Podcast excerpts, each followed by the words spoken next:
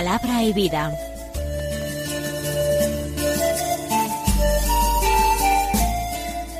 Con el padre Manuel Horta, desde Sevilla.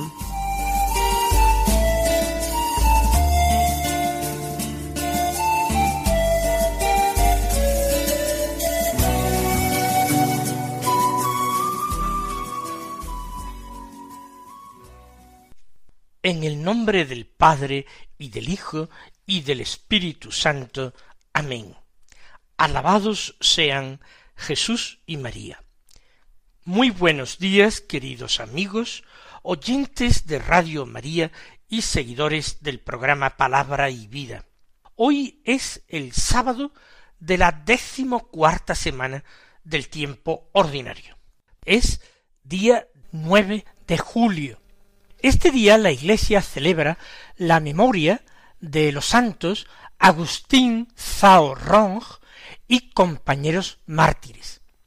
Agustín Zhao Rong nació en China en el siglo XVIII, en 1746. Era soldado del ejército imperial y se convirtió al cristianismo ante el ejemplo de fortaleza, de caridad de otros mártires anteriores a él. Se hizo sacerdote, llegó a ordenarse sacerdote, y murió mártir en 1815 por predicar el Evangelio y por confesarlo.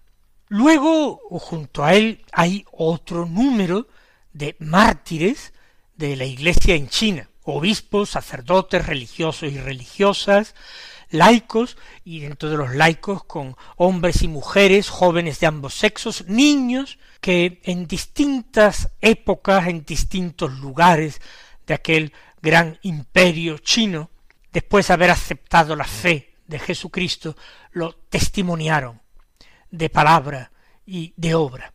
Son mártires principalmente que reciben la palma del martirio a lo largo del siglo XIX en China. Cuando el cristianismo empezó a ser considerado por algunos eh, chinos nacionalistas como un producto cultural extranjero importado que hacía competencia y debilitaba el espíritu nacional que ellos debían creían que debían tener ciertamente una cosa no tenía nada que ver con la otra. más bien, cierto, la culpa la tuvieron muchas potencias occidentales tratando de aprovecharse de una manera indigna de China, llegando incluso a promover el consumo del opio para debilitar la voluntad de muchos chinos. Pero el Evangelio es el Evangelio, y no podía meterse en un mismo saco las malas prácticas de a veces imperios comerciales con la limpieza, la pureza del Evangelio de Jesucristo, que valientemente anunciaron tantos misioneros y sacerdotes y obispos, como hemos dicho, y seglares de todas las edades. Vamos a escuchar la palabra de Dios que se proclama en la liturgia de la misa del día. Capítulo diez de San Mateo, versículos veinticuatro al treinta y tres, que dicen así. En aquel tiempo dijo Jesús a sus apóstoles, un discípulo no es más que su maestro, ni un esclavo más que su amo. Ya le basta al discípulo con ser como su maestro y al esclavo como su amo. Si al dueño de la casa lo han llamado Belcebú, cuánto más a los criados no les tengáis miedos, porque nada hay encubierto que no llegue a descubrirse, ni hay nada escondido que no llegue a saberse. Lo que os digo en la oscuridad, decidlo a la luz, y lo que os digo al oído, pregonadlo desde la azotea. No tengáis miedo los que matan el cuerpo, pero no pueden matar el alma. No, temed al que puede llevar a la perdición alma y cuerpo en la gehenna. No se venden un par de gorriones por un céntimo, y sin embargo ni uno solo cae al suelo sin que lo disponga vuestro Padre. pues vosotros hasta los cabellos de la cabeza tenéis contados. Por eso no tengáis miedo, valéis más vosotros que muchos gorriones. A quien se declare por mí ante los hombres, yo también me declararé por él ante mi Padre que está en los cielos. Y si uno me niega ante los hombres, yo también lo negaré ante mi Padre que está en el cielo. Estamos en esta continuación de un discurso de Jesús, un discurso en que el Señor da instrucciones a sus apóstoles. Esta enseñanza que imparte, que hoy hemos escuchado, no está dirigida a los discípulos en general. Recordemos que empieza así el texto, dijo Jesús a sus apóstoles. Va a hablar, va a seguir hablando, ya lo veíamos ayer, del discipulado, de cómo el discípulo tiene que actuar, qué es lo que puede esperar, qué es lo que no debe esperar por ser discípulo. Lo primero que dice el Señor, el que el discípulo no es nunca más que su maestro. Lo mismo que el esclavo no es más que su amo. A veces pueden surgir envidias, rivalidades, y el que es discípulo sentirse arrebatado por la vanidad y querer hacer sombra a su maestro y ponerse por encima de aquel que le ha enseñado. Sin embargo, Jesús, aplicando la prudencia humana y el sentido común, afirma que al discípulo le basta con ser como su maestro. Efectivamente, estamos hablando del caso de un maestro reputado, importante, de alguien que merece verdaderamente el título de maestro. No estamos hablando de cualquier profesor, de cualquier enseñante, estamos hablando de un maestro.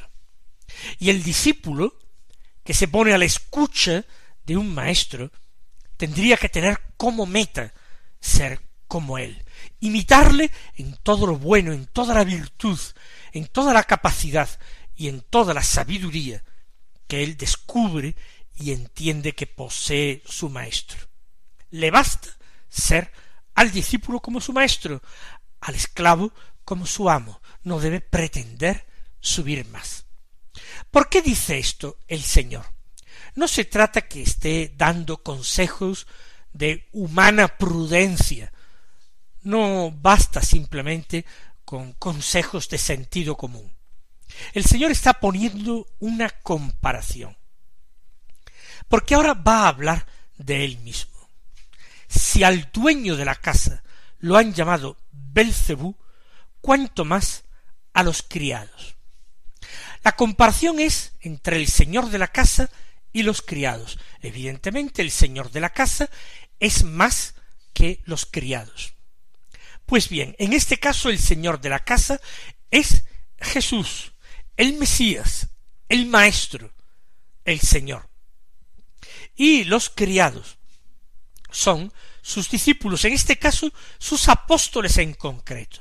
Pues bien, al dueño de la casa lo han llamado Belcebú. Es una ofensa grave y en Israel una ofensa gravísima. Belcebú es el demonio. Literalmente viene de Baal Zebub, que es una divinidad cananea. Es Baal, que significa Señor, el Señor a quien se le daba culto en una ciudad cananea con ese nombre de Baal Zebub. Literalmente significa Señor de las moscas. De hecho, es una corrupción de otro nombre de Baal. Pero los israelitas lo habían deformado así el nombre para burlarse y despreciar a ese Baal. Es un movimiento anti-idolátrico el que lleva a dar ese nombre al dios cananeo. El señor de las moscas es el señor de la podredumbre, de la porquería, de la inmundicia. Es un nombre que le cuadra al demonio. Pues al dueño de la casa, que es la pureza misma, que es Dios de Dios, que es Señor de señores, Rey de reyes, que es el Mesías esperado de Israel, que es la esperanza de las naciones, que es el Salvador de todo el género humano, Él, el restaurador de todo el cosmos. Él ha sido ofendido por sus contemporáneos, que han dicho que es Belcebú o que tiene dentro a Belcebú. Pues si al señor de la casa lo han ofendido de esta manera, si lo han humillado de esta manera, ¿qué no harán con los discípulos? ¿Qué no harán con los apóstoles si se han atrevido con el Maestro? Pero el Señor inmediatamente les dice, no les tengáis miedo. No les tengáis miedo. A los hombres no hay que tenerles miedo nunca, porque nuestra vida y la de todos y el universo entero está en las manos de Dios. Y nada acontecerá sin que Él lo permita, y nada acontecerá que no sea para el bien de sus elegidos, para el bien de sus amigos. Por tanto, no les tengáis miedo a aquellos que os van a insultar, a ofender gravemente, a aquellos que os van a perseguir y van a descalificar vuestra enseñanza diciendo que tenéis un espíritu impuro dentro de vosotros, que estáis manejados, dominados, poseídos por Belcebú. No les tengáis miedo. Y añade, porque nada hay encubierto que no llegue a descubrirse ni hay nada escondido que no llegue a saberse.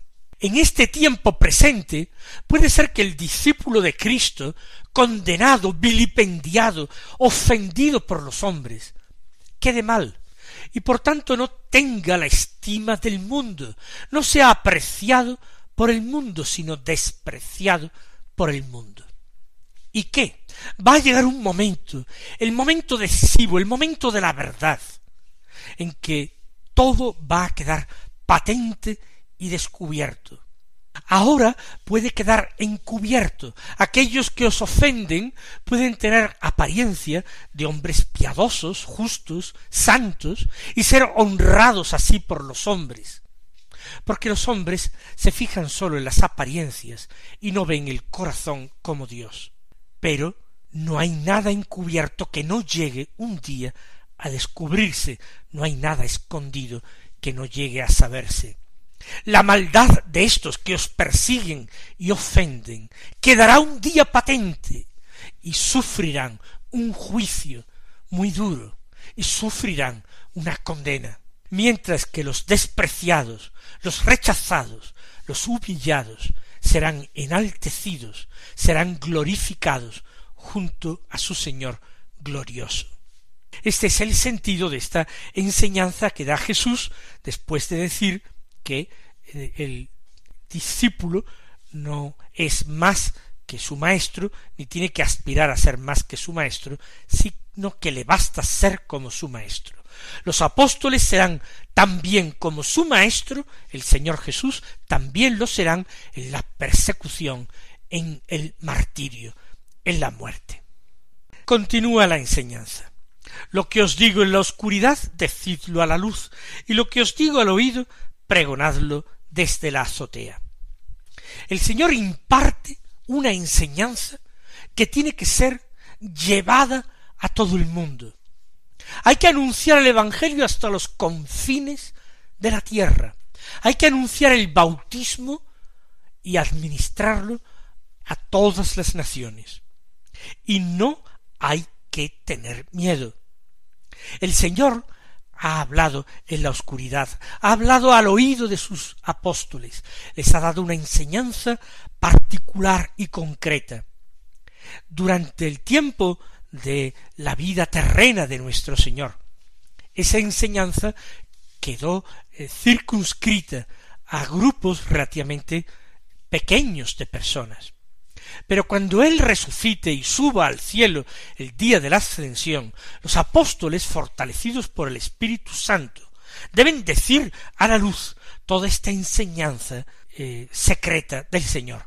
lo que el Señor les ha susurrado al oído, ahora tienen que proclamarlo y predicarlo desde las azoteas, desde los puntos más elevados, donde sean vistos y escuchados por todos. Porque la doctrina del Señor es una doctrina de salvación para todos los hombres. Y los apóstoles no pueden quedársela para ellos, como si se tratara de una verdad para unos pocos escogidos, como si se tratara de una sabiduría gnóstica. No, pregonad desde la azotea, decidlo a la luz.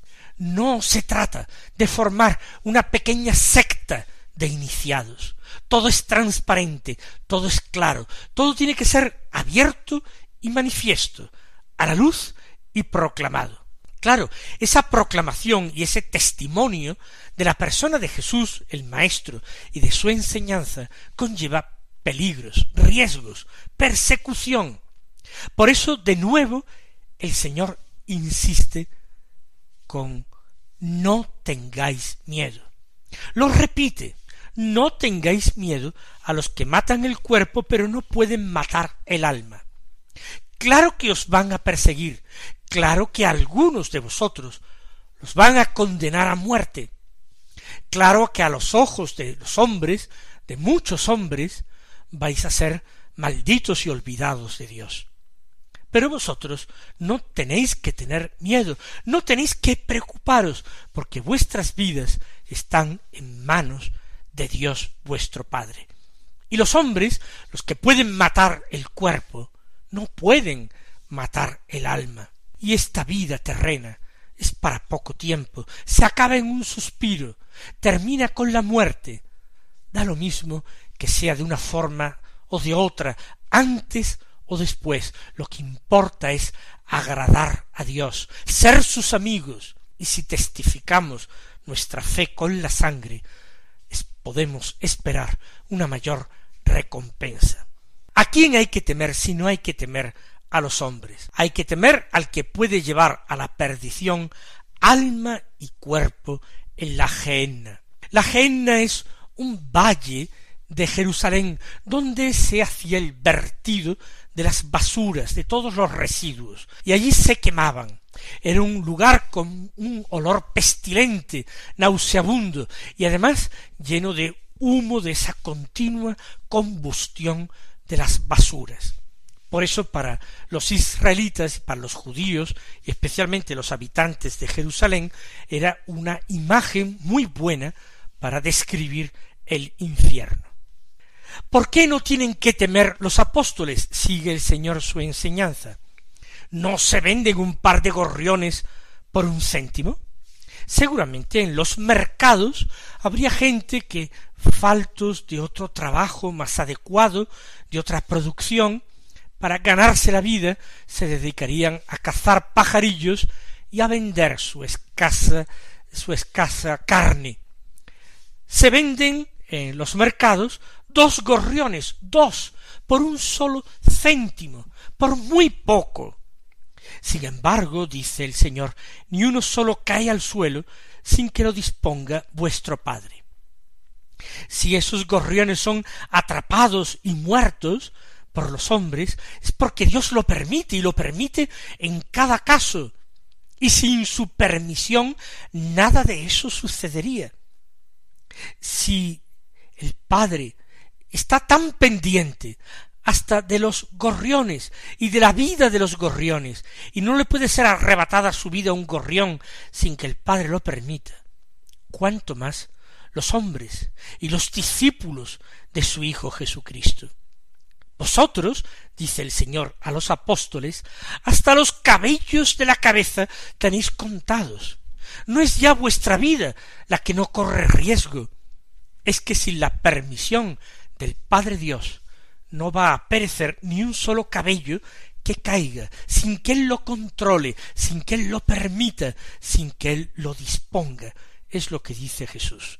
Ni uno solo cae al suelo sin que lo disponga vuestro Padre hasta los cabellos de la cabeza tenéis contados. Por eso sigue Jesús animando a los suyos, no tengáis miedo.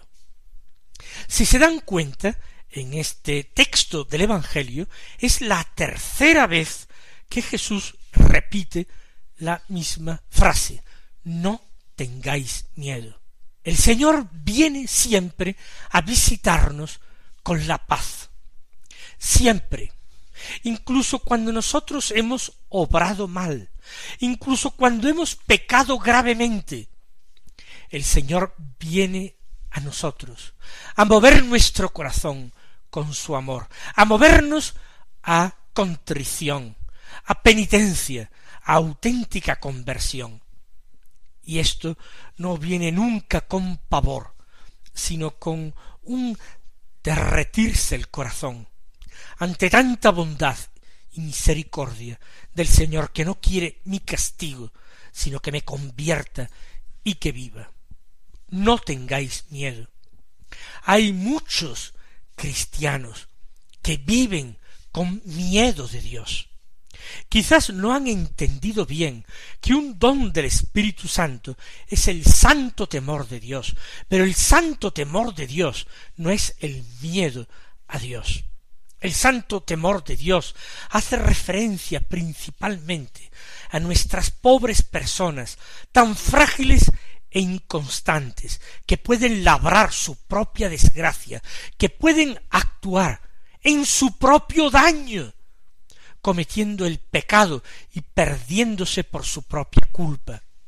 El santo temor de Dios es algo bueno, nos ayuda a tomarnos en serio nuestra vida, a descubrir la trascendencia de nuestros actos, de nuestras palabras, de nuestros pensamientos.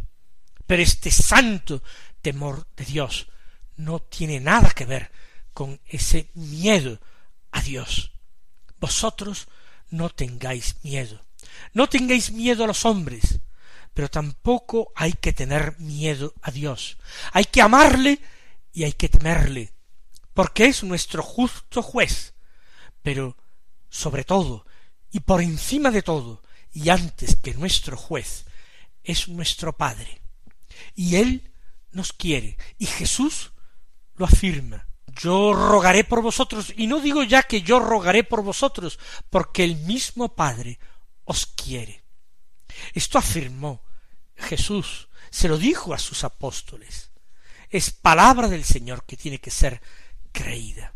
El mismo Padre os quiere. Termina el Evangelio con una última enseñanza.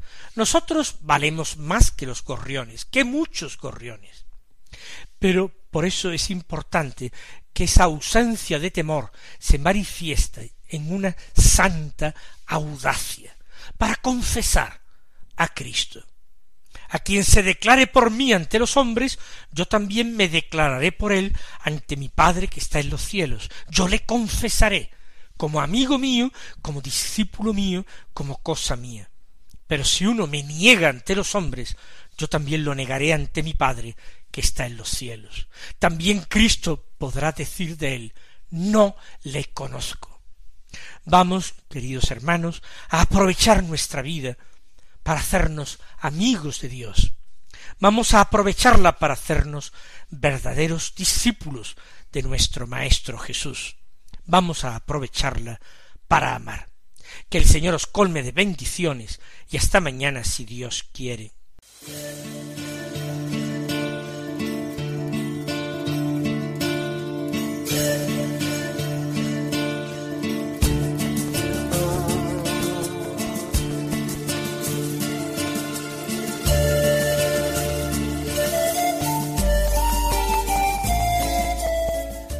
Concluye Palabra y Vida, un programa dirigido desde Sevilla por el Padre Manuel Horta.